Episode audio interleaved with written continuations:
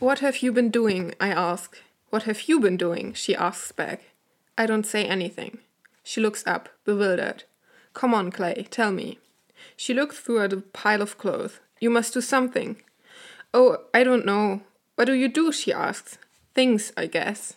I sit on the mattress. Like what? I don't know. Things.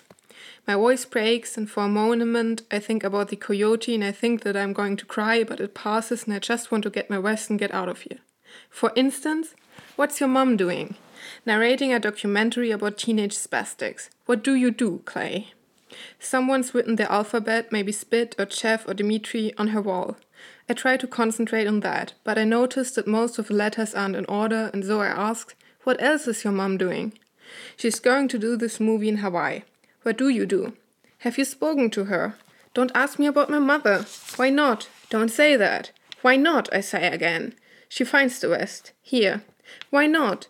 What do you do? she asks, holding out the vest. What do you do? What do you do? she asks, her voice shaking. Don't ask me, please. Okay, Clay. Why not?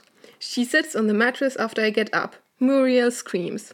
Because I don't know, she sighs. I look at her and don't feel anything and walk out with my vest.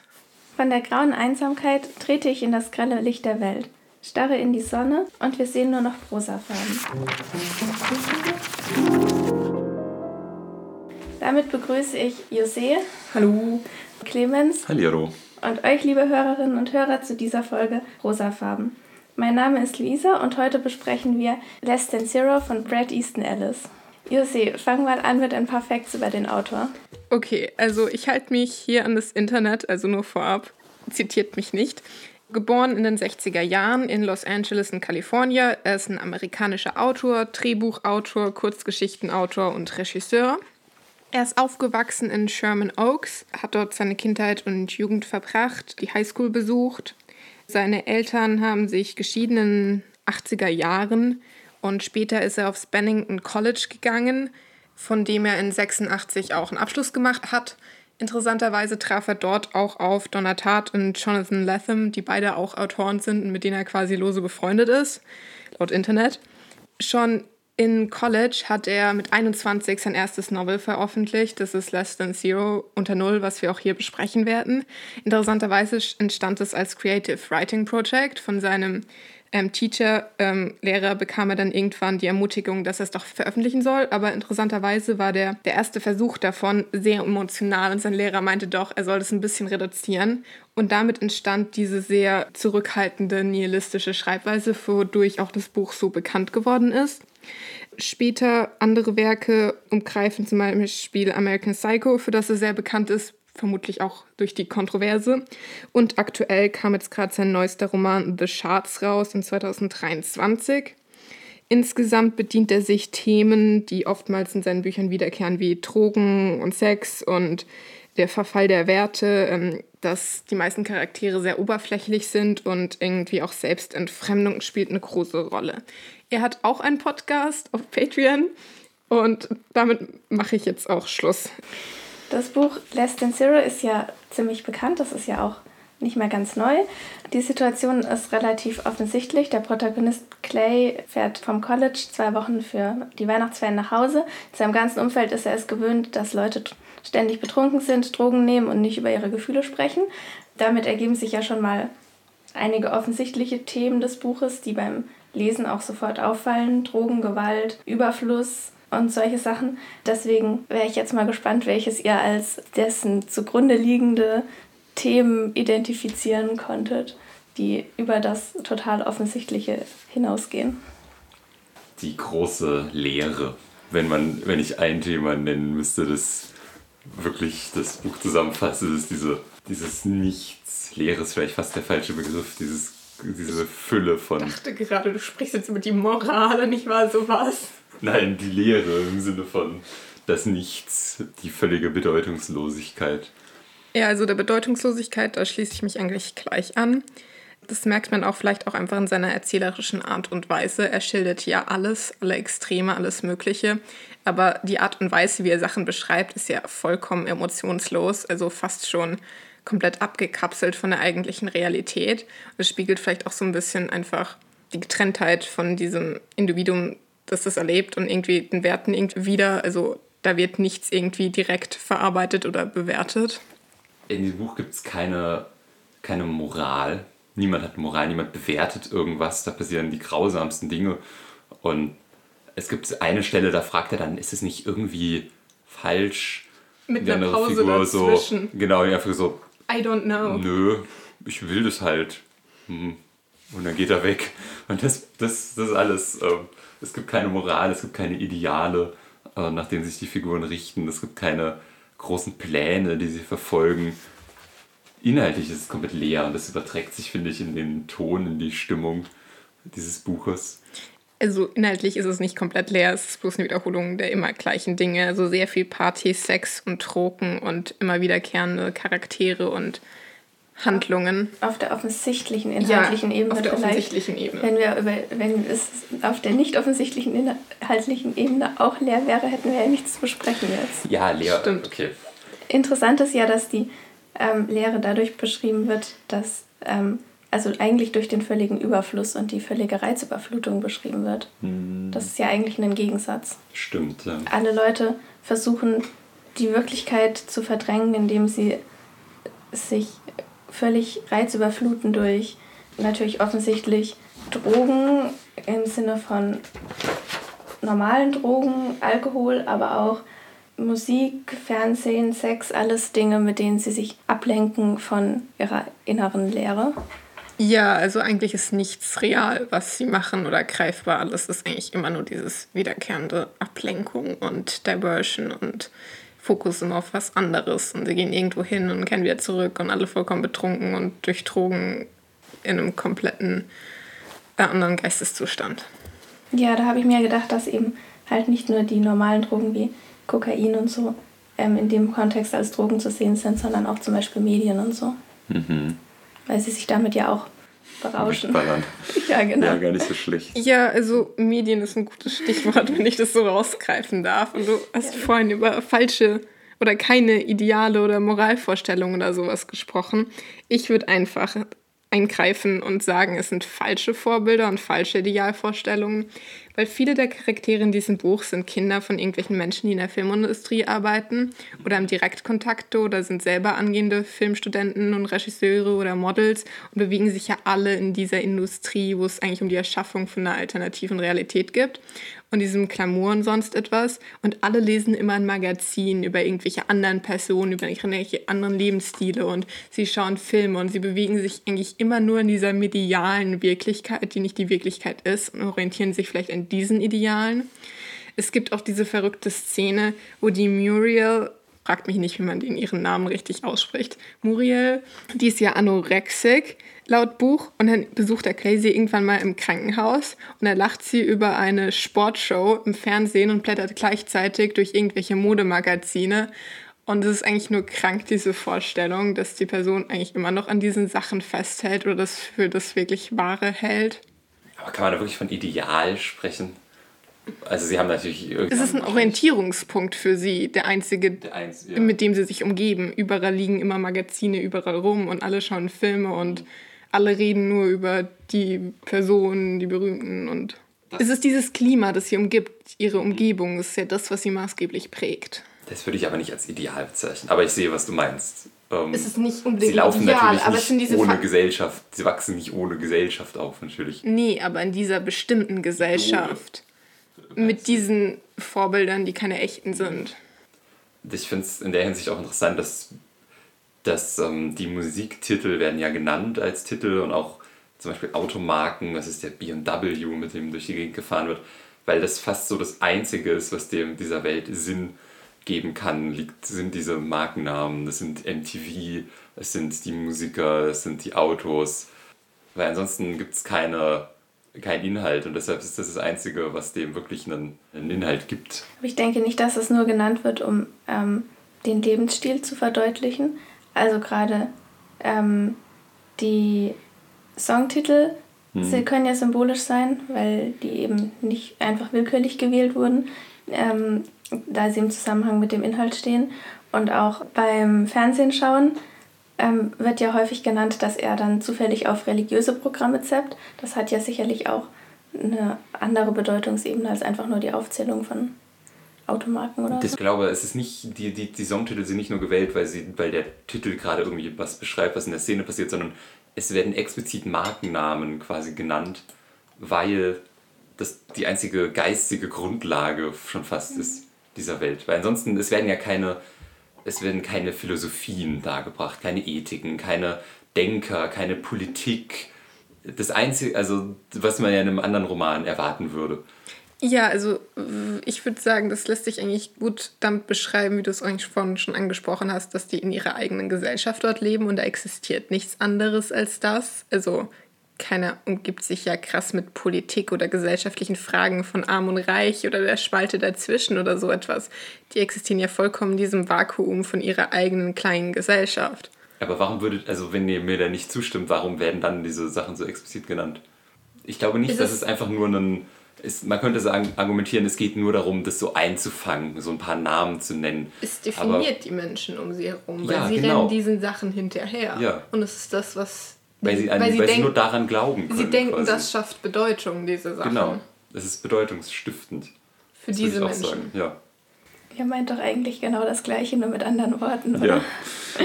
Möglich. Wer hat euch denn die Lektüre gefallen? Lass uns mal einen Schritt zurückgehen. Das ist eine gute Frage. Also ähm, ich denke, die kann man nur mit Ja und Nein beantworten, weil, ähm, also ob sie einem gefallen hat, weil das Lesen an sich hat mir natürlich nicht gefallen, weil es sehr unangenehme Gefühle hervorruft die ganze Zeit und man beim Lesen durchgehend ja abgestoßen ist von der Lektüre. Aber es, ich denke, dass es literarisch trotzdem bereichernd ist, das zu lesen. Und ich hinterher das gut fand, gelesen zu haben, so auch wenn ich mich beim Lesen nicht wirklich wohl gefühlt habe. Mhm. Also ich schließe mich dir an in Teilen, weil viele Szenen waren für uns so als durchschnittliche Menschen recht abstoßend, weil uns sowas noch nie widerfahren ist oder wir auch nicht wollen, dass es irgendjemand widerfährt. Es liegt halt komplett von unserem eigenen Vorstellungshorizont. Ja. Impliziere ich jetzt mal für alle hier. Ja, aber so insgesamt die Leseerfahrung selbst, ich fand das Buch sehr leicht zu lesen, abgesehen von diesen Stellen, die quasi psychisch schwer sind, weil der Schreibstil sehr eingängig ist und nichts wird kompliziert dargestellt. Alles ist sehr eingängig, was passiert. Es ist sehr linear ablaufend, auch wenn unter Drogeneinfluss und so weiter ist es Punkt, Komma und es geht weiter. Also da ist ein Fluss da irgendwie narrativ und ich fand das eigentlich recht eingängig runterzulesen. Und es ist sehr, es ist auch sehr kurzweilig. Es ist ein kurzes Buch und die Szenen sind sehr, sehr kurz wo ich mich schon fast gefragt habe, ob das eigentlich zum Inhalt des Buchs passt. Weil was wir eigentlich in dem Buch erzählt bekommen, ist hauptsächlich Langeweile mit so einzelnen Extremen dazwischen, die dann doch irgendwie eine Empfindung hervorrufen. Ich würde es nicht als Langeweile klassifizieren, direkt. Ich würde es einfach sagen, da ist einfach ein Vakuum, eine Leere in dem ihren Leben, diese ja emotionale Leere auch oder einfach, dass die alle irgendwie detached sind von der Realität und irgendwie auf der Suche nach irgendwas sind. Und es ist so meistens in Drogenkonsum und sonstigen Sachen endet. Aber Langeweile per se könnte man das, glaube ich, nicht beschreiben, so gefüllt wie denen ihr Leben von irgendwelchen Sachen ist. Es baut sich ja auch auf. Also in der ersten Hälfte oder zumindest im ersten Viertel des Buches ist ja die Gewalt noch nicht so im Vordergrund. Das wird ja nach und nach immer immer härter und man denkt beim Lesen so, ähm, schockierender kann es eigentlich nicht mehr werden und dann kommt noch was Schockierenderes drauf und so. Ja, also ich würde sagen, am Anfang ist man so in Clays Perspektive noch so gut dabei. Er kehrt so zurück und sieht Leute wieder. Und es manchmal ist auch noch so ein bisschen eine Familienlebenssituation ähnlich irgendwie etwas dabei. Aber erst später ähm, wird es ähm, immer stärker mit Gewalt und so weiter. Also es eskaliert langsam und dann plötzlich und sehr schnell. Hm. Aber würdet ihr wirklich sagen, dass es keine Langeweile ist? Also ich finde, der Unterschied zwischen Langeweile und Empfindungslosigkeit ist schon bedeutsam. Empfinden Sie nichts oder langweilt Sie nur alles, was Sie empfinden? Ich muss... Was? Ähm, du hast mir gerade widersprochen, als ich meinte, dass sich die... Ja. Dass es also, von Langeweile ich, erzählt. Ich denke, also was ich eigentlich sagen will, ist, das ist nicht die Langeweile, die ich kenne in meinem Leben und deswegen finde ich es merkwürdig, das so als Langeweile zu beschreiben, weil es nicht meine Erfahrung ist, in so einer Welt. Langeweile. es ist schwer, wenn man Student ist. wow. ähm, oh, da kommt sehr auf die Vorlesung. Also. Ein anderes Thema. Ich denke, ist es Langeweile oder einfach irgendwie dieses nichts anfangen können mit irgendwas Lebensstil. Und alles ist so kurzweilig und wird wieder weggeworfen, immer was Neues. Und sie haben nichts, woran sie wirklich festhalten können, würde ich sagen. Es gibt keine Konstanten in ihrem Leben oder Wertvorstellungen oder sowas Festes, was sie irgendwie erdet. Und deswegen rennen sie immer irgendwas anderem hinterher. Und ich würde sagen, das ist was anderes als Langeweile. Sie haben halt auch eine gewisse ähm, Perspektivlosigkeit, weil sie ja alles haben und es gibt ja ein paar Stellen. Es ist irgendwie traurig, das als Perspektivenlosigkeit zu bezeichnen, aber ich verstehe, was du meinst. Ja, es gibt ja ein paar Stellen, wo ähm, gerade wie die, die wir eingangs vorgelesen haben, wo, wo ähm, Clay die Frage nicht beantworten kann, was er eigentlich macht. Dann kommt, glaube ich, in, an ein paar Stellen sagt er auch, dass er nicht weiß, was er eigentlich will oder wo er hin will oder dass er nicht das Gefühl hat, sein Leben irgendwann wieder zu einem Ziel zu bringen, also dass er ein Ziel ansteuern kann. Und das ist eigentlich, wo du das gerade sagst, diese Szene, die wir einfach vorgelesen haben, ist vielleicht so eine der wenigen Szenen, bei der ich so ein bisschen relaten kann. Kennt man das nicht? Ja, was hast du eigentlich am Wochenende gemacht? Ja, pff, äh, eigentlich nix. Also, irgendwie irgendwas und dann fängt man so an, ja, bisschen gelesen, YouTube, ähm, einkaufen, aufräumen. Habe ich eigentlich noch irgendwas anderes gemacht? Das kennt man schon, oder? Man kennt so viele Leute, die fragt man auch, was hast du eigentlich jetzt in der einen Woche Pfingstferien gemacht? Und die Antwort ist, ja, nicht viel. Ja, das stimmt, aber wenn es auf die, also wenn es mehr auf das komplette Leben, die komplette Lebensperspektive bezogen ist. Klar, das ist was anderes. Aber nur, weil wir lang, weil wir am Ende unseres Gesprächs ja die Frage klären müssen, was uns das jetzt eigentlich heute noch zu sagen hat, dieses Buch. Das wäre so eins dieser Dinge. Ich kenne das manchmal schon, dass man gerade auch sich in so einem Media, gerade wenn man sich so medial abschießt und man wirklich mal nur so einen Vormittag nur YouTube guckt und man kommt hinterher die Frage, was hast du eigentlich gemacht?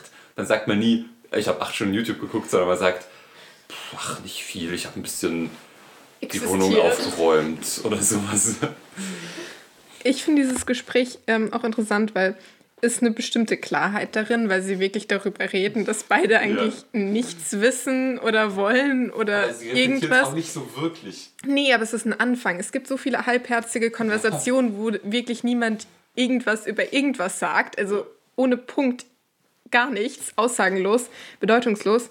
Aber ähm, was ich auch interessant finde, ist, dass er an verschiedenen Stellen im Buch, äh, im Buch darauf zurückkommt mit verschiedenen Menschen, ob er was mit New Hampshire ist, also dieser anderen Welt, wo er quasi von zurückhört und ob er wieder dorthin geht, weil es gibt ja noch diesen anderen Charakter, Daniel, wo irgendwann mal irgendwie sagt, ja, er will einfach nur zurück und Clay fragt ja zurück, wohin und er sagt, er weiß es nicht. Ähm, ist es vielleicht die vorherige Welt, aus der sie kam? Und am Ende bleibt aber Daniel da, weil er meint, ja, es fühlt sich an, als ob er schon ewig hier ist und er kennt gar nichts mehr anderes und er bleibt jetzt hier. Und Clay kehrt aber wieder zurück. Also er sieht noch diese andere Welt. Die Frage ist natürlich, wie es aussieht unterm Jahr, wo er nicht zu Hause ist. Also wie sein Leben da so verläuft. Weil es fühlt sich für ihn ja relativ normal an, so in den zwei Wochen Ferien. Also er ist nicht übermäßig geschockt, in welche mhm. Welt er da jetzt reingefallen ist. Aber die Frage ist, ob er den Rest des Jahres auch so verbringt. Ich würde sagen, zu Hause zurück verläuft alles diesem gewohnten Gang, worin er wieder sehr leicht verfällt, vielleicht auch durch sein Einflussgebiet.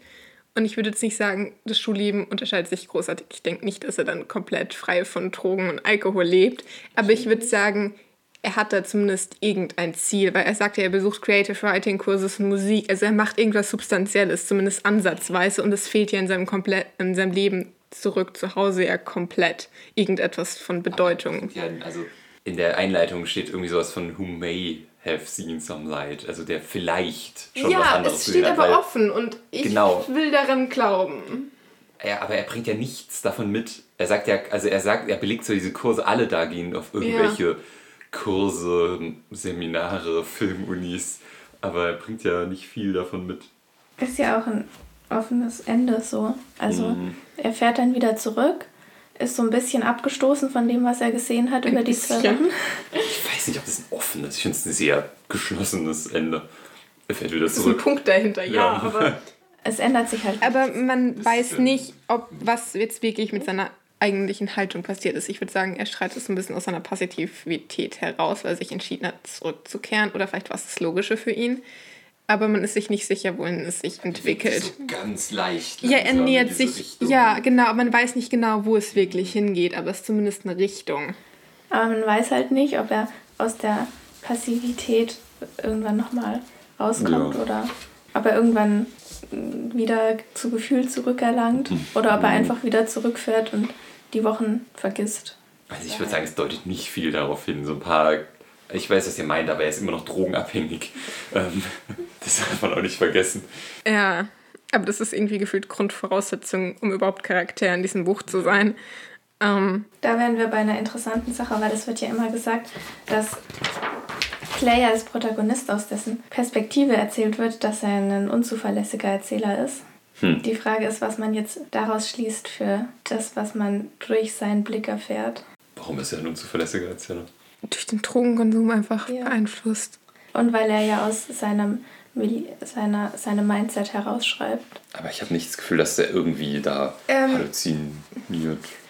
Also ich gehe ein Stück weit mit, weil ja, okay, seine durch Drogenkonsum und sonstiges Abschießen und irgendwelche Emotionslosigkeiten. Ich meine, er sieht einen Psychiater, also gut geht's ihm bestimmt nicht. Also ich würde definitiv sagen, er ist nicht so ganz stabil mental, was vermutlich auch den Erzählstil beeinflusst. Aber ich würde trotzdem sagen, dass er eine relativ klare Sicht hat, seine eigene. Und die ist immer subjektiv, klar, aber auch nicht komplett verquer, weil ähnliche Vorstellungen ziehen sich ja durch verschiedene Situationen hindurch. Das denke ich auch. Ich bin nur darauf gekommen, weil ich habe das schon ein paar Mal gelesen und es wurde auch in meiner Vorlesung in Literaturwissenschaft gesagt, dass es ein Beispiel für einen unzuverlässigen Erzähler ist. Deswegen muss es stimmen. Muss Aber er es kam mir halt im Buch widersprechen. selber nicht so unbedingt vor, weil gerade da er ja Teil des Milieus ist, kann er es wahrscheinlich sehr klar benennen vielleicht. Ich sehe den Punkt, aber wären irgendwelche anderen Charaktere zuverlässiger? Das ist fraglich. Also, Auch vor allem unzuverlässig in welcher Hinsicht. Außerdem,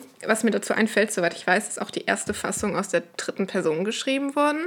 Und dann wurde er aufgefordert, das wieder in die Ich-Perspektive zurückzusetzen. Und das ist jetzt dieses endgültige Resultat und damit vielleicht auch damit das Bessere, wenn ich das so in den Raum werfen darf.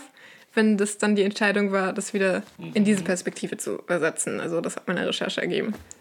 Nur als lose Beibemerkung. Gute Frage, ob das in der dritten Perspektive anders Ja, äh, das war übrigens auch gar nicht mein Punkt. Das war mehr so meine eigene Frage mit dem unzuverlässigen Erzähler, weil ich es eben gehört habe und gedacht habe, gerade da er ja eigentlich das selber nie judged, muss man seine Zuverlässigkeit ja auch nicht unbedingt in Frage stellen, weil er ja nur präsentiert, oder? Also ich sehe Parallelen hier zu The Goldfinch von Donna Tartt, die ich vorhin schon mal erwähnt habe, wo auch der Protagonist sehr drogenabhängig ist und eigentlich in einer fast ähnlichen Situation ist, dass alles aus dieser eisernen Perspektive heraus ist, der auch immer als Beispiel angeführt wird für so einen unzuverlässigen Erzähler. Deswegen sehe ich da Parallelen. Aber es ist die Frage, wohin wir mit dieser Diskussionsfrage gehen, weil also, wir kennen jetzt nur diese Perspektive, wir können jetzt nur über Clays Narration reden und schränken wir uns jetzt ein, indem wir sagen, wir schenken dem eigentlich gar keinen Glauben. Das habe ich mich halt selber gefragt. Was ändert das an unserer Art und Weise, wie man es liest? Ich würde sagen, wir agieren ja eigentlich schon unter der Annahme, ähm, dass wir darüber reflektieren können, wie sein Verhalten und die Sachen, die Szenen, wie seine Innenwelt widerspiegeln. Also ich würde sagen, so, wir können damit umgehen. Insofern. Also ich sehe ihn einfach nur als sehr zuverlässigen Erzähler. Seine Perspektive ist natürlich eine sehr merkwürdige, also seine die subjektive Perspektive der Figur ist sehr, sehr merkwürdig, aber das macht es nicht zu einem unzuverlässigen Erzähler. Er lügt uns nicht an. Na gut. Fandet ihr das einen brutalen Roman? Brutal Brutal. ist das Wort, das du hier wählst. Ja. Ähm, was ist deine Definition von brutal im Gegensatz zu Gewalt, Gewaltvoll. gewaltvoll? Okay. Mm, Ja, gewaltvoll ist, kann ich sagen, da ist Gewalt, da ist Gewalt, da ist Gewalt, da ist Gewalt. Brutal meinte ich jetzt als, ist die Gewalt dir nahe gegangen? Also ich persönlich finde es manchmal schwer, solche Sachen zu lesen, ähm, weil das nicht meine Welt ist und ich Angst hätte, in so eine Welt einzutauchen, denke ich.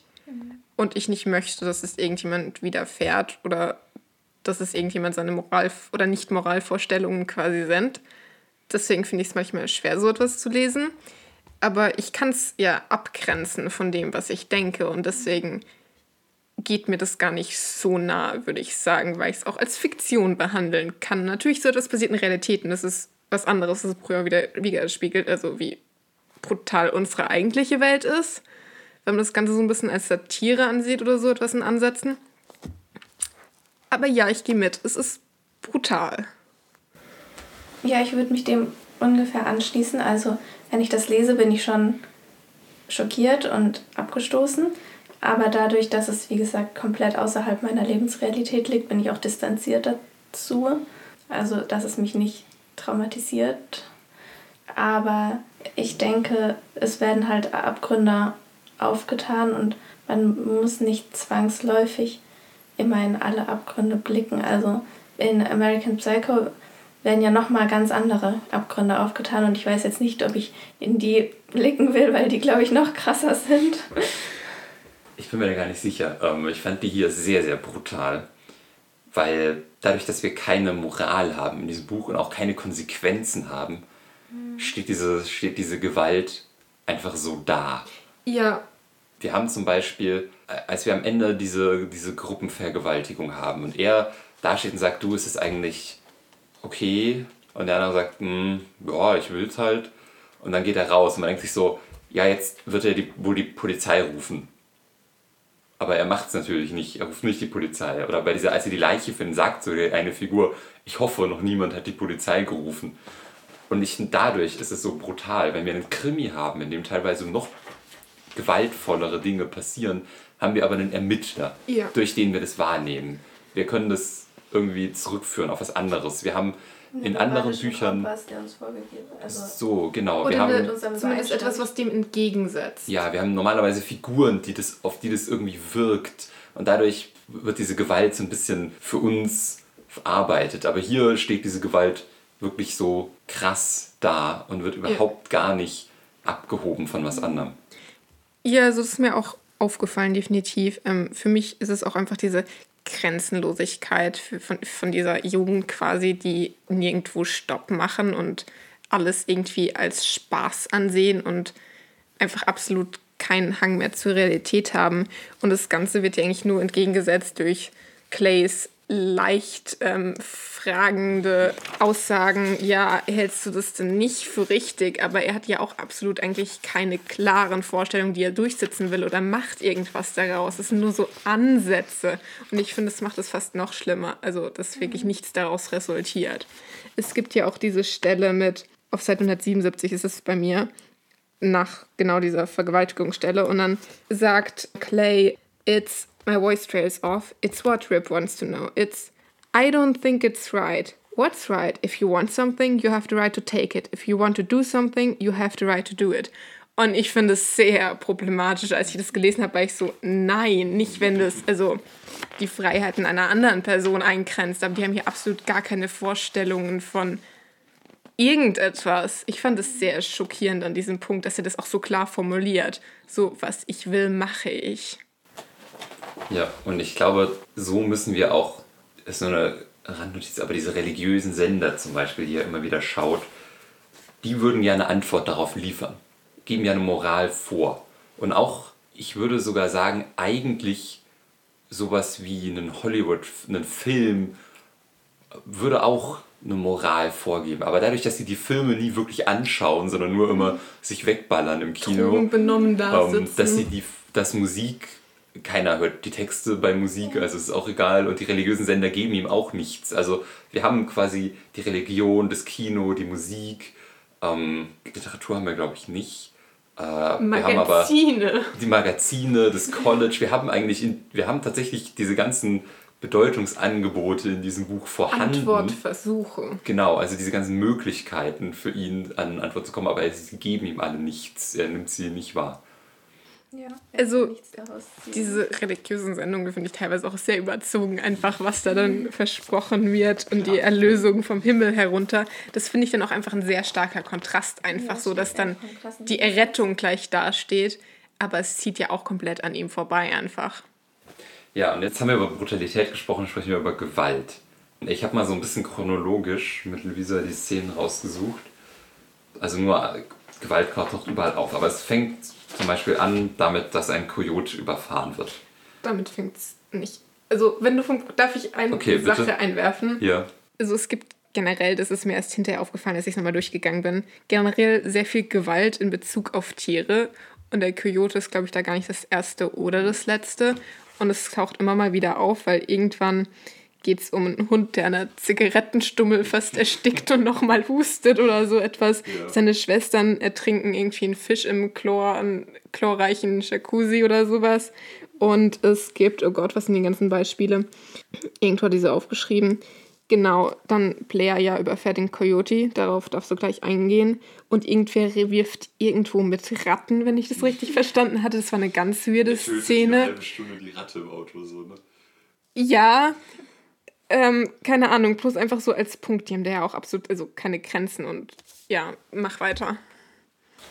Nee, nur das mit dem Fisch ist auch aufgefallen und da ähm, fragt er sich, ob der Fisch gestorben ist und ob das überhaupt noch eine Rolle spielt. Und das ist Ja. natürlich ganz schön krass, weil offensichtlich spielt es ja eigentlich schon eine Rolle, aber für ihn vielleicht nicht mehr. Ja. Also gut, wir fangen an mit dieser Gewalt gegenüber Tieren. Das ist ja noch so eine Gewalt, die wir, glaube ich, alle schon mal verübt haben, weil wir alle schon mal Fleisch gegessen haben. Aber man auch im direkten Sinne haben nicht alle, aber viele schon mal irgendeiner Spinne Beine ausgerissen oder sowas. Dann haben wir das Video von dieser Kastration. Das ist schon mal ein krasses Beispiel. Ähm, aber, aber in Anführungszeichen, es ist nur ein Video. Es ist quasi vermittelt über was anderes. Aber es steht zur Frage, ob es real war oder nicht. Genau. Genau. Und diskutiert. Nur Plaire verlässt den Ruhm und kurz darauf später Clay, also realisiert, was es ist, aber die anderen sind ja vollkommen da in diesem Sog dieses Videos Genau. und nehmen es gar nicht als Genau, aber so wir eine haben noch die Frage, ist es, ist es eine reale, ist es nicht? Dann haben wir eine Szene, die ich kurz vorlesen muss, weil ich wahnsinnig witzig finde. Fand ich, glaube ich, die witzigste Stelle im ganzen Heft. Ich lese sie auf Deutsch vor. Und was dann, frage ich und gebe ihm den Joint zurück. Und auf dieser Party sind lauter Typen und einer nach dem anderen vergewaltigen das Mädchen. Oh, wie findest du das? Das ist ja echt schlimm. Eine gute Idee für ein Drehbuch? Pause. Für ein Drehbuch. Genau, für ein Drehbuch. Naja, ich weiß nicht so recht. Wir haben also auch hier wieder eine Schilderung von krasser Gewalt. Äh, Und die Frage, ja, kann man daraus nicht ein Drehbuch machen? Kann man damit nicht irgendwas tun? Als nächstes finden wir eine Leiche, das heißt Gewalt, die verübt wurde. Wir sehen das Ergebnis dieser Gewalt, aber reale Gewalt. Es ist eine echte Leiche. Aber ich würde sagen, die Gewalt hört da nicht auf, weil eigentlich tun sie ja diesen Corpse mutilaten irgendwie. Also die stecken mir noch eine Zigarette in den Ja, Mund stimmt. und gehen außen nicht die gleiche rum. Stelle. Das Ah. sind zwei unterschiedliche Stellen. Ja, mag sein. Und dann Oder gipfelt Wie viele es. Leichen finden sie? Stopp. Und dann, ähm, um den Punkt zu Ende zu machen, dann haben wir diese Gruppenvergewaltigung, in der tatsächlich aktiv, also in der einfach, ja, diese Menschen jemanden ähm, Gewalt anführen, Ein sehr äh, anfügen, genau, ein Zwölfjährige vergewaltigen. Dann, für mich gipfelt das dann in der besten Stelle des Buches. Und jetzt werdet ihr gleich sagen, hä, weil die ist auch eigentlich gar nicht so besonders, aber ich werde sie kurz vorlesen. Ah, ich weiß, was du jetzt meinst. So, ähm, Ja, die hätte ich mir auch markiert. ja, ich meine aber eine andere. ähm, Okay. Genau, diese ganze Gewalt gipfelt dann in dieser Stelle. Before I left, a woman had her throat slit and was thrown from a moving car in Venice. A series of fires raged out of control in Cathworth, the work of an arsonist. A man in Ancrio killed his wife and two children. Four teenagers, none of whom I knew, died in a car accident on Pacific Coast Highway. A guy nicknamed Conan killed himself at a freight turning party at UCLA, and I met Elena accidentally in the Beverly Center. Was hier gerade passiert ist, ist, dass wir diese ganze Gewalt haben eingebracht in die Form dieses Romans. Sie sticht nicht mehr raus. Dieses, die Vergewaltigung, die davor stattfindet, ist der Moment, in dem ähm, unser Protagonist das erste Mal fragt, ah, ist es nicht irgendwie so ein bisschen falsch? Da ist tatsächlich, da spürt er tatsächlich noch was. Hier haben wir es schon in diesem Stil. Er sagt, da, da irgendjemand tötet, irgendjemand bla, irgendjemand was. Äh, und dann treffe ich auch noch. Diese, das heißt, die Gewalt ist vollends aufgegangen in dem Stil. Banalität. In der Banalität, genau. Es Ja. ist dann das passiert und ich habe ein Eis gegessen und da hat jemand jemanden umgebracht. Ah, und ich habe gerade noch dich getroffen. Ein paar Anmerkungen dazu. Erstens, Ich würde sagen, ja, da kommt dann quasi die Welt der gesamten Welt jetzt quasi zum ersten Mal hier großartig zum Tragen, weil davor war es diese Gewalt in seinem direkten Umfeld und jetzt wird die Welt reingebracht und es unterscheidet sich nicht großartig, weil es immer noch diese Gewalt ist und es läuft einfach weiter. Aber ein paar Sachen bauen dazu auf, weil es gibt eine Stelle über die Katzen, die alle von Kojoten zerrissen werden, zwei Seiten davor. Und eine Seite davor fährt er mit Rip irgendwo durch die Berge oder sonst was und da liegen ganz viele gecrashte Cars unten in dem Tal, die niemand mehr hochholt und da steht einfach irgendwie, ja, um, I tried to count the cars. There must have been 20 or 30 cars down there. Rip told me about friends of his who died on that curve, people who misunderstood the road, people who made a mistake late in the night and who sailed off into nothingness. Wir sind einfach vergessen und liegen da und es wird nicht weiter irgendwie ausgeführt. Um, und was anderes ist, früher wird irgendwann mal erwähnt, dass in irgendeinem Sommer ganz viele Zeitungsausschnitte sammelt über schlimme Dinge, die passiert sind. Und es endet dann mit, dass ja in diesem Sommer, und er hat es gemacht, weil in diesem Sommer so viel, genau, da steht, Seite 68 bei mir, I collected a lot of clippings during that time, because I guess there were a lot to be collected. Und das fand ich einen interessanten Satz. Also einfach nur, weil es so viele gab irgendwie. Also das ist dann auch quasi also das ist dann fast genauso parallel zu der Stelle mit der Gewalt in der Welt, bloß am Anfang vom Buch auf Seite 68, wo schon sehr viel passiert. Und das ist wir dürfen auch nicht vergessen, dass wir es hier mit den Leuten in Hollywood zu tun haben, die uns dann quasi die Geschichten machen. Gewalt, sehr gewaltvolle Geschichten, wenn man so einen Hollywood-Film anschaut. Ähm, ist vielleicht ein weit gestreckter Gedanke, aber wir haben diese Gewalt, die sich in diesem Buch auftut und die wirklich konkreter wird, bis wirklich aktiv diese Gewalt stattfindet. Und dann wird sie aber wieder eingehegt in das, das Buch trivialisiert, banalisiert, ja. genau. Das passt ja zu dem Satz mit der Stelle mit den Kojoten, wo es am Ende heißt, It's something one must, must live with if you live in the hills. Das passt ja zu der Stelle, dass es einfach, ja, ja. damit muss man halt leben, wenn Ein man in so einer Gesellschaft lebt. Ja. Den Satz hatte ich mir auch unterstrichen. Ich denke, das ist auch einfach ein Resultat oder einfach eine Weiterbewegung von dieser Sensationslust, die die alle umgibt und die sie alle irgendwie weitertreibt, weil sie nur das kennen. Und diese Situationen sind für die einfach nur eine weitere spaßige Angelegenheit, die sie zu neuen emotionalen Höhen quasi führt und sie vielleicht ein bisschen aus dieser Benommenheit der Drogen nimmt. Und das ist alles, was sie noch begeistern kann, diese kompletten Extremen, was sehr traurig ist, wenn man drüber nachdenkt. Ich würde es auch nicht sensationslos klingt für mich falsch. Ich würde es eher, wie du es danach gesagt hast, sie, sie fühlen nichts und ja. nur noch in der, also wie sie, sie haben ja auch nie wirklich zum Beispiel normalen Sex. Es gibt so eine Stelle, wo sie glaube, wo er glaube ich mit seiner Freundin schläft und noch so eine andere, wo er sich irgendwie einen, wo sie sich irgendwie zwei Leute einen runterholen oder so. Aber ansonsten es wird mehr vergewaltigt, verstümmelt, ähm, gefoltert in diesem Buch als einfach normal Leute haben Sex. Ähm, es, es, geht ja auch überhaupt nicht um Liebe und Romantik einfach. Genau. Das muss man klar abgrenzen. Es ist ja einfach nur irgendwie bedeutungslos und oder Gewaltexzess. In keiner der Beziehungen finden irgendwelche Emotionen statt. Wobei man hier bemerken muss, dass es irgendwie so Ansätze gibt zwischen Blair und ihm, die ja quasi seine Ex-Freundin ist, die teilweise versucht, ihn zurückzugewinnen oder auch nicht. Es steht offen und teilweise macht er auch Annäherungsversuche zurück, aber er geht niemals damit durch und es ist immer sehr viel, ähm, also er gibt nicht so viel zurück, wie sie quasi versucht. Er erwidert quasi das Ganze nicht und am Ende sie bleibt es ja auch doch. offen. Am Ende, ob er sie ja. geliebt hat und er sagt, I don't know. dann, ja, er gibt praktisch zu, dass er sie nie geliebt hat und das wird ja von am Anfang schon recht früh angedeutet, als sie ihm an Weihnachten den Schal schenkt, den er mhm. zwei Seiten weiter irgendwo vergisst, obwohl mehrere Leute ihm vorher gesagt haben, oh, das ist aber ein schöner mhm. Schal. Ich finde es auch eine interessante Stelle, wenn ich da ein paar Sachen zu vorlesen darf. Irgendwann gibt er zu, no, I almost shout, I never did. Und dann irgendwie weiter, did you ever love me? fragt er dann sie, though by now I can't even care. Und dann, um, und dann gibt sie zu, I thought about it and yeah, I did once. I mean, I really did. Everything was alright for a while, but you were kind. She looks down, then goes on. But it was like you weren't there. Und ich finde, es ist sehr ausschlaggebend, weil er ist sehr passiv und niemals irgendwie wirklich irgendwo. Und dann steht, kommt, geht es weiter und sagt, I look at her, waiting her for her to go on, looking up at the billboard, disappear here. Und ist schon wieder nicht irgendwie mental anwesend oder überhaupt irgendwie anwesend. Und äh, sie macht weiter und You were never there. I felt sorry for you for a little while, but then I found it hard to. You're a beautiful boy, Clay, but that's about it. Punkt.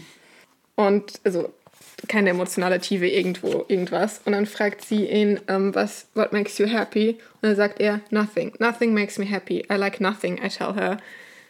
Und ich finde es auch irgendwie recht krass. Das fasst seine ähm, Persönlichkeit aber gar ganz gut zusammen, sein, sein mhm. Lebensstil.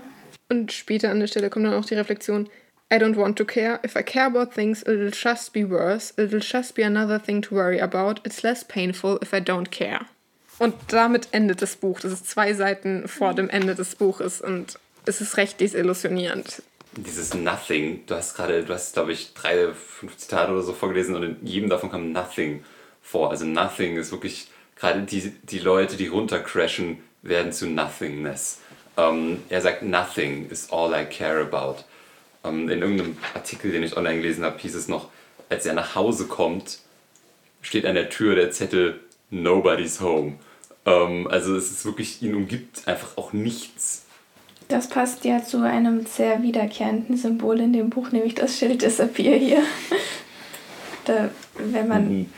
disappeart, wird man ja auch zu nichts. Ich finde es eine interessante Sache, die du gerade ansprichst. Einerseits ist es so eine stilistische Sache in dem Buch. Es gibt ein paar Wiederholungen, die es immer gibt. Einmal am Anfang der erste Satz: People are afraid to merge on highways. Und dann gibt es öfters mit People are afraid to merge, to merge, wiederholt sich. Und dann halt die Sache mit dem Billboard. Und das macht ihn ja dann irgendwann auch irgendwie verrückt. Irgendwann mit Disappear hier überall. Sieht er das nur noch, denkt es immer nur noch. Es prägt ihn ja total. Und später gibt es, glaube ich, auch immer noch irgendwie diesen Einwurf mit Wonder if he's for sale, dass er dann manchmal auch noch fragt, als eine dritte Wiederholung. Ja, ich frage mich die ganze Zeit, wo das das erste Mal auftaucht. Ich habe es leider nicht mehr gefunden. Das ist mir auch nicht mehr eingefallen, aber ich habe inzwischen eine Vermutung, kann es sein, dass es seine Schwester irgendwann mal beiläufig sagt, als sie über irgendwelche Jungs reden, ähm, so schnippisch zu der Mutter irgendwie in irgendeinem Auto über irgendwas weil sie über ein Haus reden und dann geht es eigentlich um einen Bewohner und dann sagt sie irgendwie so Wonder Fees for Sale. Ah, ja, ich glaube, das war die Stelle. Und am Ende wird das auf Julian bezogen. Ja. Vor allem. Ja, aber lass uns doch mal über um, ähm, People are afraid to merge reden. Also können wir uns darauf einigen, dass die deutsche Übersetzung einfach gar nicht geht. Ja, stimme ich vollkommen zu.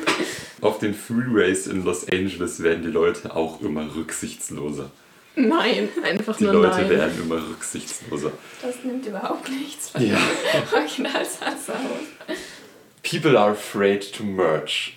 Was er dann tatsächlich sogar irgendwann auf sich bezieht, als er sagt, es kommt in dieser Szene, äh, auch dieser Gruppenvergewaltigung, alle Leute, die herumlaufen, sind blond, schön und braun gebrannt. Ich hoffe, dass ich nicht einer von ihnen werde. Oder ich habe Angst, dass ich genauso bin wie sie, sagt er.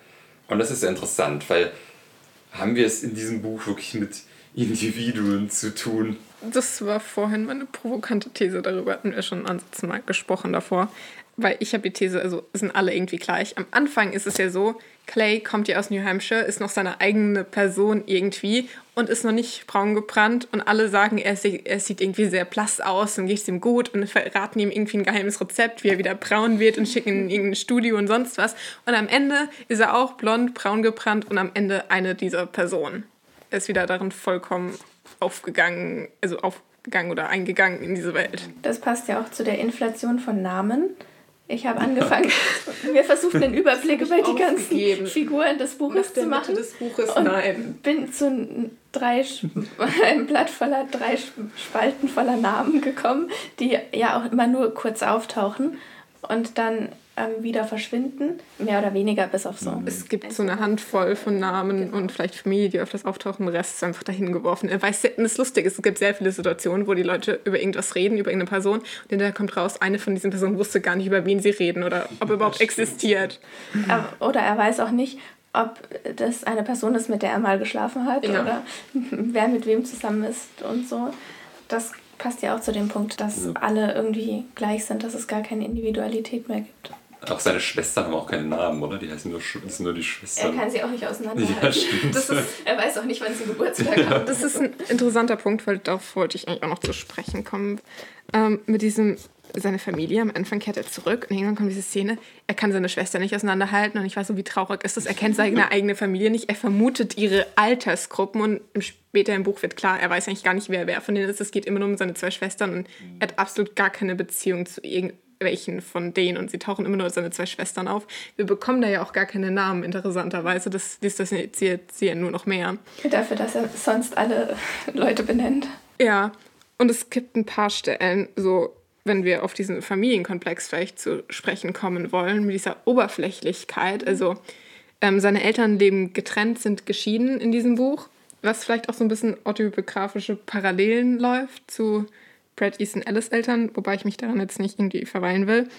Aber im Buch, sein Vater ist irgendwer in der Industrie und seine Mutter lebt noch zu Hause mit seinen Schwestern und das Interessante ist, irgendwann gibt es, also sie feiern Christmas zusammen und irgendwann gibt es eine Stelle und dann steht da, ja, seine Eltern haben irgendwie genau vier Wörter miteinander geredet.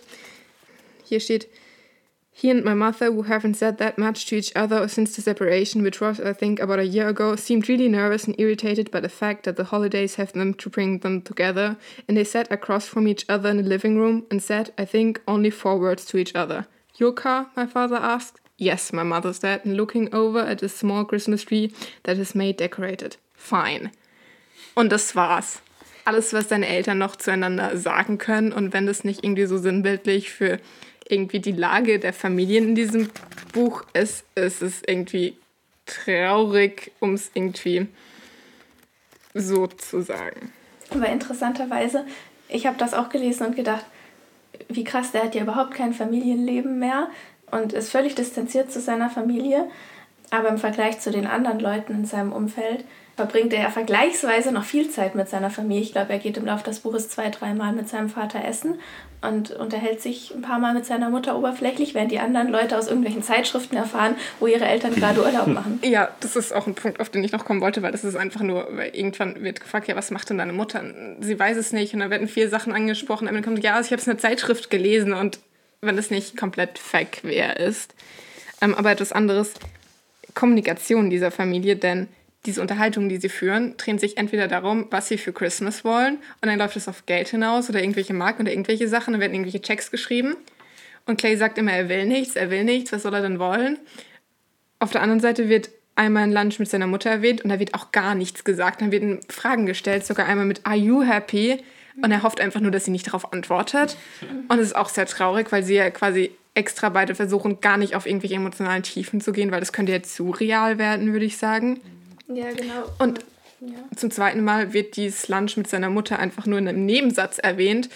Und danach sitzt er irgendwie in der Dusche unter kaltem Wasser für eine halbe Stunde oder sowas, wie die Szene das beschreibt. Und das war's. Und dann geht er zu einer Party, dann sagen alle Leute, wie beschissen er aussieht und sagt, ja, er hatte gerade Lunch mit seiner Mutter. Also, das ist irgendwie traurig. Und er nimmt immer Drogen, bevor ja, okay. um das zu überleben.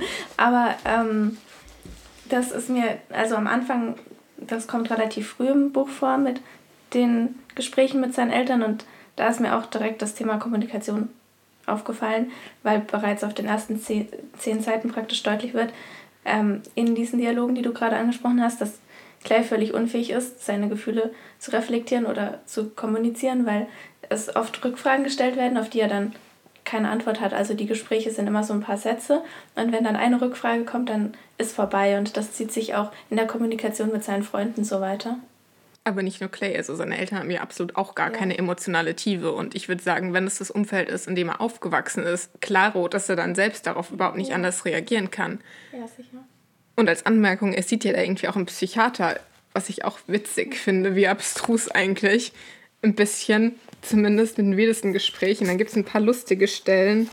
Ähm, einmal Seite 17 sogar ganz am Anfang. Da steht, The psychiatrist I see during the four weeks I'm back is young and has a beard and drives a 450 SL. Keine Ahnung, was das ist. And has a house in Malibu. I'll sit in his office in Westwood with the shades drawn and my sunglasses on, smoking a cigarette, sometimes gloves, also Handschuhe just to irritate him, sometimes crying. Sometimes I yell at him and he'll yell back.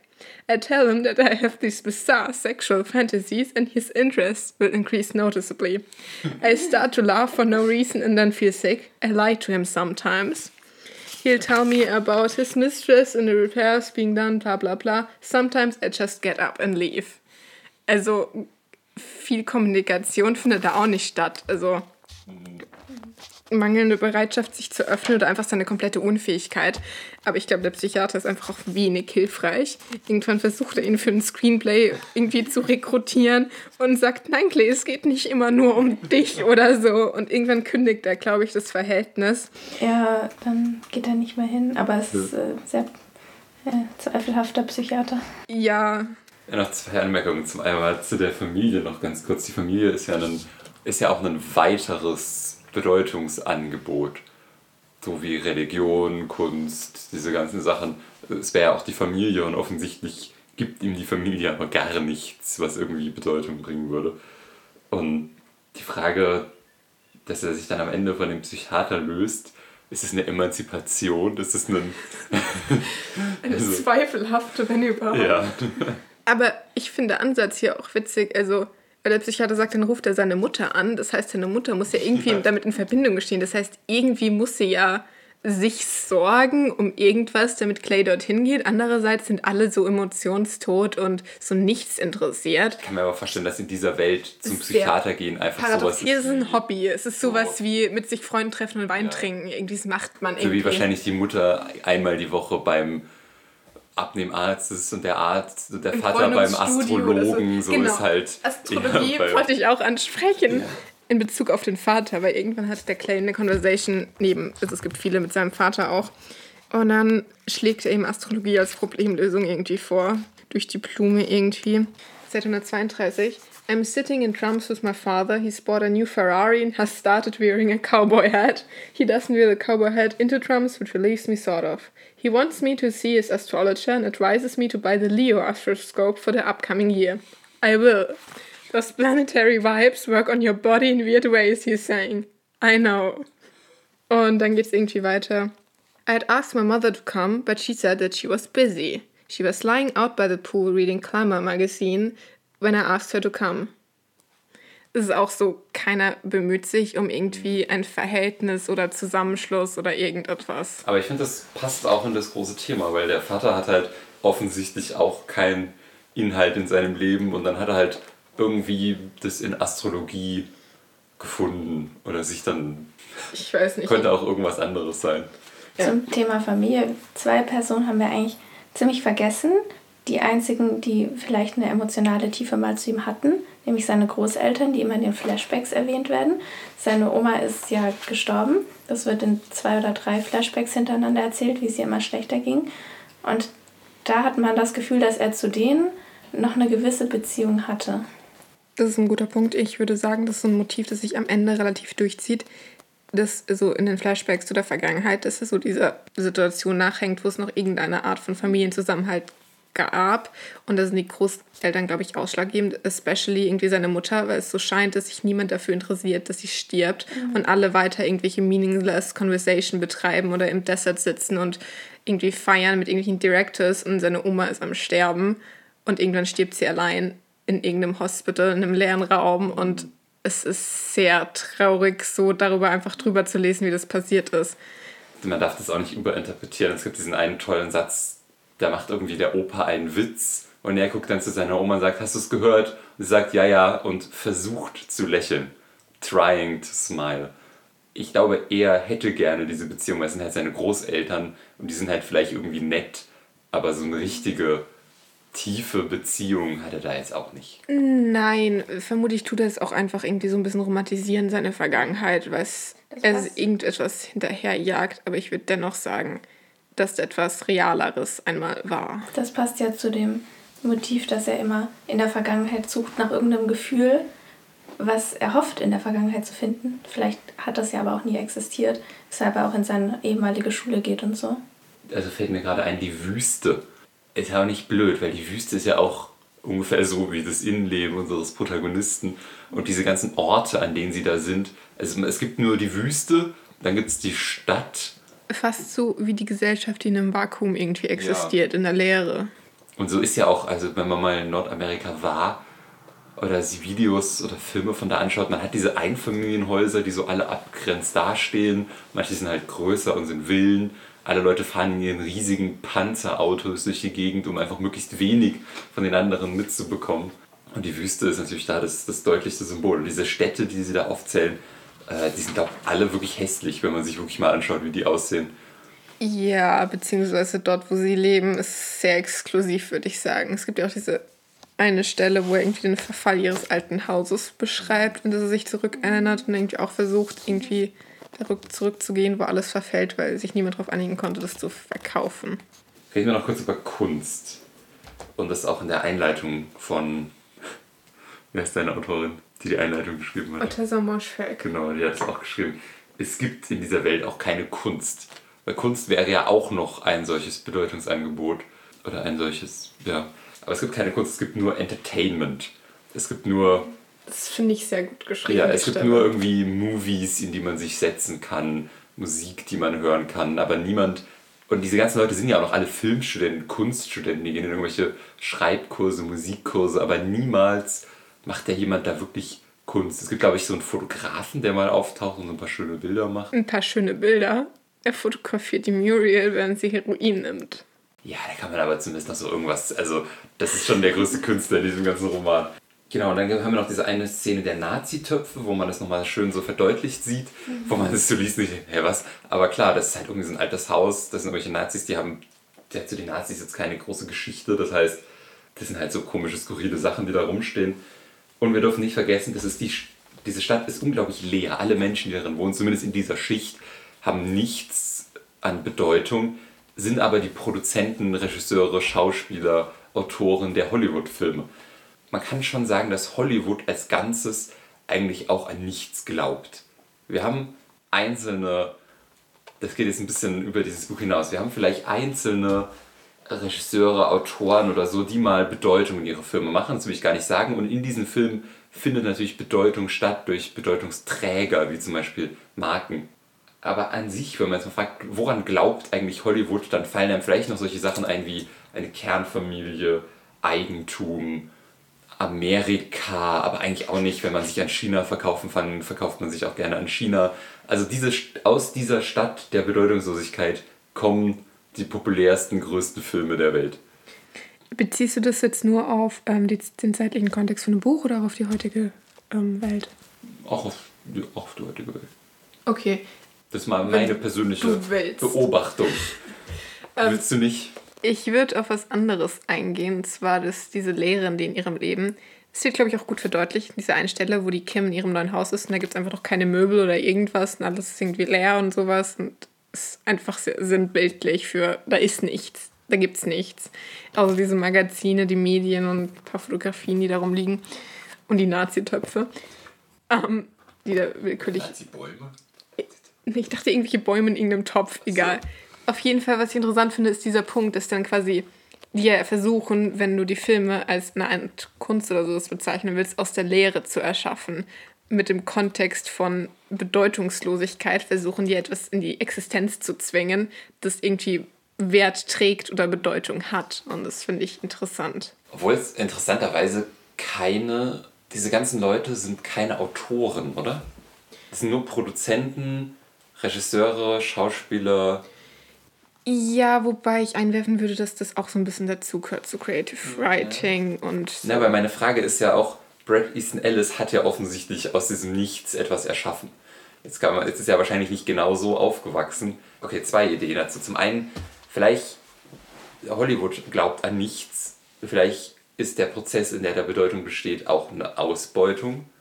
Eine Ausbeutung von Autoren, von Ideen, von anderen Menschen, von einfach von Dingen. Also so wie ja in diesem Buch die ganze Zeit auch ja. von Ausbeutung berichtet wird, vielleicht entsteht quasi, also Hollywood selbst glaubt an nichts, aber man kauft einfach die Bedeutung oder klaut die Bedeutung von woanders. Man kauft Bedeutung, das fasst das gut, Buch irgendwie teilweise ja. gut zusammen. Man schafft das ja aber nicht, Bedeutung zu kaufen. Man versucht das nur. Ist ja diese endlose Suche darin genau. irgendwie. Sie merken doch selber, dass sie ähm, nur nach Lustbefriedigung suchen, aber irgendwie merken, dass das auch alles keine Bedeutung hat. Ja. Und wir müssen noch ganz kurz, weil wir das vorhin vergessen haben, unsere Aufzählung zu Gewalt, Julian. Mhm. Ähm, genau, das ist mir auch aufgefallen, dass wir die nicht abgeschlossen haben. Der Zeitungsartikel fehlt noch. Mhm. Und Julian. Ja, weil Julian ist ja interessant, weil das, was ihm passiert, er wird ja offensichtlich für Geld an irgendwelche Männer verkauft, die da vier Stunden äh, mit ihm schlafen. Und das Interessante ist, dass wir, dass wir hier jemanden haben, zu dem unser Protagonist vielleicht ja so etwas wie eine Freundschaft haben könnte. Hatte. Ich hatte, dachte, er hatte mir seit der Highschool nicht mehr gesehen und versucht ja in der ersten Hälfte vom Buch wieder Kontakt aufzunehmen. Und dann irgendwie öffnet sich jetzt Julian ihm ja nicht so ganz und sagt nicht, wofür das Geld ist, dass er ihm leiht. Und es später finden wir heraus, in welche Situation er hereingeraten ist. Aber das würde ja nochmal, weil ich meine, diese Gruppenvergewaltigung ist natürlich das Krasseste so eigentlich. Mhm. Aber damit hat er jetzt direkt wenig zu tun. Aber da wird sein Freund ähm, wirklich, sein Freund ist da in so einer krassen Situation, wo jeder andere sagen würde, mach, mach, tu irgendwas, aber sogar das, also nicht mal Freund. Das einzige, die einzige Grenze, die merkwürdigerweise nicht überschritten wird, ist die der Familie. Das sagt er doch auch selber, dass er, ähm, also mehrmals in dieser Szene, dass er kurz davor ist, was zu tun, dass er was tun könnte, aber dass er es einfach nicht macht. Ja. Um, I could simply say to the man and Julian that I want to leave, but again the words don't, can't come out and I sit there and um, need to see the worst washes over me quickly, eagerly er begleitet seinen Freund da ja eigentlich auch nicht unbedingt, um seinem Freund irgendwie vielleicht zu helfen, äh, aus dem offensichtlich, also er geht erstmal hin wegen dem Geld, aber das bedeutet ihm ja eigentlich nichts. Er geht eigentlich nur hin, um in die tiefsten Abgründe zu blicken, die, die sich ihm bisher, also die er bisher noch, noch nicht gesehen hat. Und er hat ja schon viele Abgründe gesehen. Ja, die, die finale Form von Perversion, wenn man sich jemanden, der nahe steht, wünscht.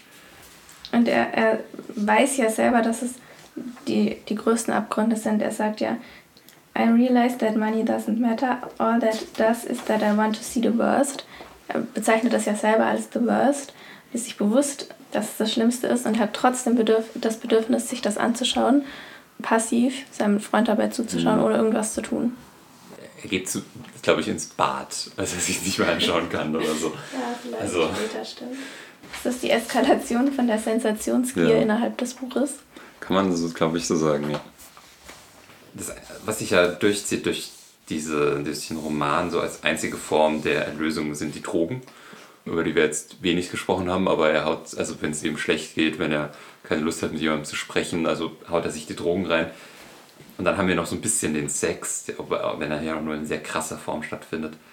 Ich musste da an Wellbeck denken, Dein Lieblingsautor? Mein Lieblingsautor. Das möchte ich jetzt so nicht stehen lassen. Bei dem ist Sex das Einzige, was zählt. Drogen sind gar nicht so sehr so ein Ding, aber bei ihm ist es nur der Sex. Ich habe mich gefragt, Will Beck und Bret Easton Ellis, also von dem, was ich bisher gelesen habe, da ist schon eine Ähnlichkeit da und auch komplett anders. Bei beiden, man kann sagen, dass beide auf so einem neutralen Grund irgendwie enden, im Sinne von so also einer Nullsumme. Nur, dass Wayback halt das Ganze benutzt und aktiv gegen Leute schießt, während Bret Easton Ellis das Ganze einfach neutral dastehen lässt. Aber ich finde es einfach interessant, dass beide letztendlich dann landen bei, das Einzige, was zählt, sind so rein körperliche, chemische Dinge wie Sex, Sexfantasien und Drogen. Ich würde nicht sagen, dass die da landen. Eigentlich überhaupt nicht, weil ist es nicht irgendwie auch nur Teil dieser Bedeutungslosigkeit ja. und dieser Ablenkung oder sowas? Ich würde nicht sagen, dass wir darauf enden, dass es das Einzige ist, was zählt. Absolut nicht. Ich würde auch nicht sagen, dass es was ist, was, wo sie dann am Ende realisieren, dass es das Einzige ist, was Bedeutung hat oder so. Sie realisieren ja, dass es auch keine Bedeutung hat, aber irgendwie finden sie auch zu nichts anderem, was Bedeutung hat. Ja, obwohl sie die Drogen nie kritisieren, oder? Ist irgendeine Szene, wo er mal kritisch ist? Ich glaube, irgendjemand sagt mal so, besoffen sein ist uncool oder sowas. Interessanterweise, was mich auch ein bisschen schockiert hat, ist am Anfang, dass es darum geht, irgendwie, dass er mal zu Hause sein Zimmer abgeschlossen hat und sich irgendwelche Leute beschwert haben, seine Schwestern. Und er hat gemeint, ja, es liegt daran, dass mir irgendwann jemand Coke geklaut hat. Und dann sagt irgendwann seine jüngste Schwester, glaube ich, hinterher, stimmt doch gar nicht, ich könnte mein eigenes besorgen, wenn ich will. Und das fand ich. Im Beisein von der Mutter. Im Beisein von der Mutter auch noch. Und ähm, sehr krass, dieser Einstieg halt auch schon. Wieder, wie normal das in der Gesellschaft. Ja. Du hattest noch irgendwie eine Nullsumme angesprochen, auch in einem ganz anderen mhm. Kontext. Wir müssen mal ganz kurz über den Titel reden, weil ich nicht weiß, wohin damit. Also, Less than Zero und im Deutschen unter Null. Was haltet ihr davon? In der Einleitung, was ich sehr interessant fand, hat Utessa Moschweg ähm, über Tap gesprochen, dieses, äh, diese, dieses Getränk da, dieses Zero Sugar Diät Cola oder sonst was, das die ja auch ein bisschen weghauen in diesem Ding. Es gibt ja auch diese Szene mit diesem Fat Girl, wie Clay sie beschreibt, die auch nur noch Tap trinkt. und deren ihr Leben auch komplett bedeutungslos und leer ist, wie er die Szene ähm, beschreibt. Aber was ist für euch Less Than Zero? Wenig. Ist halt die, die völlige Bedeutungslosigkeit, die völlige Ziellosigkeit, die völlige Perspektivlosigkeit. Und am Ende kommt es auch zu keiner Auflösung oder keiner Zielfindung oder so. Es geht halt einfach irgendwie immer so weiter. Man muss ja auch sehen, dass es ein Songtitel ist von diesem Elvis Costello oder so, was wie auch immer heißt, der an mehreren Stellen im Buch angesprochen wird. Aber ich würde es auch eher so ein bisschen als abgeschlossenes, abgeschlossener Titel quasi betrachten, mit einfach, da ist nichts, sogar weniger als nichts. Also die Absenz von irgendwelchen Moralvorstellungen ist ja sogar noch schlimmer als nichts. Wenn man hinter die Fassade guckt, merkt man, dass da nichts ja, ist. Schlimmer als eine falsche Moralvorstellung eigentlich. Ja, und. Oder, das sagt uns eigentlich das Buch, es ist sogar, also wenn diese Leute wenigstens, wenn es jetzt Nazis wären oder so, oder weiß ich nicht, aber nee, sie, sie glauben einfach gar nichts und begehen halt trotzdem diese krassen Verbrechen. Ja, dann würde ich gerne noch einen letzten Punkt machen, meinen letzten Punkt. In der Einleitung wird auch ganz kurz erwähnt, dass es so eine Kapitalismuskritik ist. Und wir haben natürlich die ganze Zeit diese Ausbeutung. Am deutlichsten dann sehen wir es bei Julian, der wirklich halt aktiv einfach ausgebeutet wird. Er schuldet jemandem Geld, also muss er für den ähm, da diese Arbeit verrichten. Aber ich dachte mir, man kann es auch noch auf einer höheren Ebene lesen, weil diese Leute, dieses Milieu, das sind alles Kinder von saumäßig reichen Leuten, die so reich sind, dass da gar, gar nichts mehr eine Rolle spielt. Und wir sind in den USA, in Hollywood, wir sind also wirklich da, wo der Kapitalismus am extremsten ist. Wo er wirklich, ähm, wo es wirklich der freiste, ungebremste Kapitalismus ist.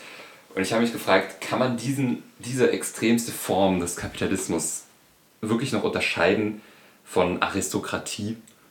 Sehen wir dort nicht einfach nur Leute, die herrschen? Ob das jetzt irgendwelche Adligen zweiten oder dritten Ranges sind oder die Kinder von irgendwelchen Superreichen. Ich würde sagen, dieses Buch sagt uns, das ist egal. Geld spielt da ja auch keine große Rolle. Das ist halt gerade das Medium, mit dem da kommuniziert wird dieses Buch sagt uns eigentlich, dass unsere Diskussionen über sowas wie Aufstiegsgesellschaft, amerikanischer Traum, das mag für so eine Mittelschicht, ja, so eine höhere Unterschicht noch relevant sein. Da mag es um Verdienst gehen, um Anstrengung, um sowas. Aber wenn wir die ganz Armen angucken und die ganz Reichen, dann haben wir es doch einfach nur mit Gewalt, Herrschaft und Unterdrückung zu tun. Äh, steile These.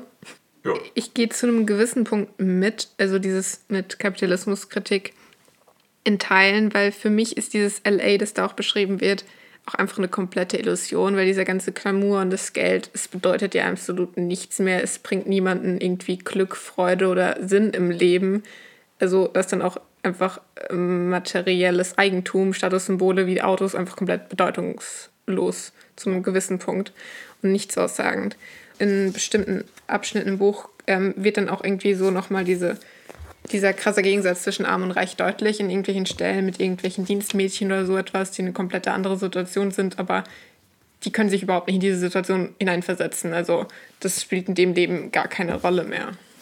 Das ist ein wichtiger Beitrag zu der Frage, was können wir die Superreichen eigentlich besteuern? Ich würde sagen, ja, weil viel Anfang Sinnvolles mit ihrem Geld machen sie nicht. Vielleicht noch so diese Frage ist, diese Welt, die Clay am Anfang hinter sich lässt und am Ende wieder zurückkehrt, ist es eine bessere Welt oder ist es einfach nur eine bessere Richtung, in die er geht? Wir wissen ja nicht, wie die aussieht. Aber dadurch, dass er davon zurückkehrt und wieder hingeht, steht sie ja schon mal in einem Gegensatz irgendwie zu der eigentlichen. Das Buch endet ja damit, dass er dieses LA verlässt und wieder dorthin zurückkehrt. Also scheint es ja in irgendeiner Form zumindest nicht LA zu sein auch mit diesem Gegensatz am Anfang ist er blass und kommt aus dem Kalten quasi und geht dann ins warme, aber leere LA, wenn man das so betrachten mag. Ja, wir können jetzt schon nochmal zum Abschluss diese große Kurve ziehen. Er fängt an mit People are afraid to merge, sagt zwar jemand anderes, aber ihm fällt es so auf. Also er kommt an als jemand, der offensichtlich äh, so ein bisschen nicht weiß, soll er da rein? Am Ende stellen wir fest, er ist da eigentlich komplett drin, er ist genauso braun wie alle anderen aber doch nicht so ganz, weil er als einziger sagt, ist es eigentlich wirklich richtig, eine Zwölfjährige zu vergewaltigen? Hm. hm. Und das führt dann vielleicht irgendwie dazu, dass er dann am Ende beschließt, tatsächlich LA wieder zu verlassen. Der, der letzte Absatz, da beschreibt er ja, dass er immer ein Lied hört, was Los Angeles heißt und beschreibt die Bilder, die das Lied in ihm hervorrufen. Und das sind halt ja auch die Bilder, die das Buch in dem Leser hervorruft. Und er sagt, dass die praktisch der einzige Punkt, ähm, der einzige Bezugspunkt, nachdem er gegangen ist für ihn, sind. Aber was er damit anfängt, wird nicht so richtig beschrieben. Das wird eben wieder so stehen gelassen, so wie das Buch die Leser stehen lässt. Was sehr interessant, dass er das am Ende über ein Lied hat, weil da haben wir wieder dieses Lied. Er hat gar nicht mal, nicht mal den Bezug direkt zu LA, sondern über ein Lied mhm. ähm, schafft er es nur irgendwie Bedeutung da herzustellen. Gut, wenn alle Themen angesprochen sind, die angesprochen werden wollten, kommen wir zu einem Fazit. Clemens, was sind deine abschließenden Worte zu Less Than Zero? Es ist ein Brett. So viel muss ich schon mal sagen. Nein. Nein, es ist wirklich gut zu lesen. Es ist witzig stellenweise, bis es plötzlich unglaublich brutal wird. Dadurch, dass wir niemanden in diesem Buch haben, der an irgendetwas glaubt, abgesehen von Marken und leeren Symbolen. Es ist ein Buch, das uns etwas verrät über die Seele Amerikas, über den Ursprung Hollywoods und über den Kapitalismus in seiner finalen Form. Die finale Form des Kapitalismus ist der Menschenhandel. Ein tolles Buch, das uns sagt, glaubt man an nichts, dann bleibt nichts übrig.